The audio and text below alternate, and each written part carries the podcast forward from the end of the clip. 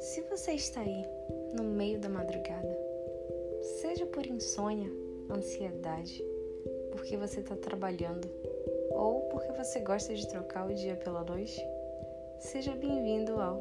Divã Feminista o lugar onde eu compartilho os meus pensamentos, reflexões, divagações e inquietações, normalmente feitas no meio da madrugada do meu divã.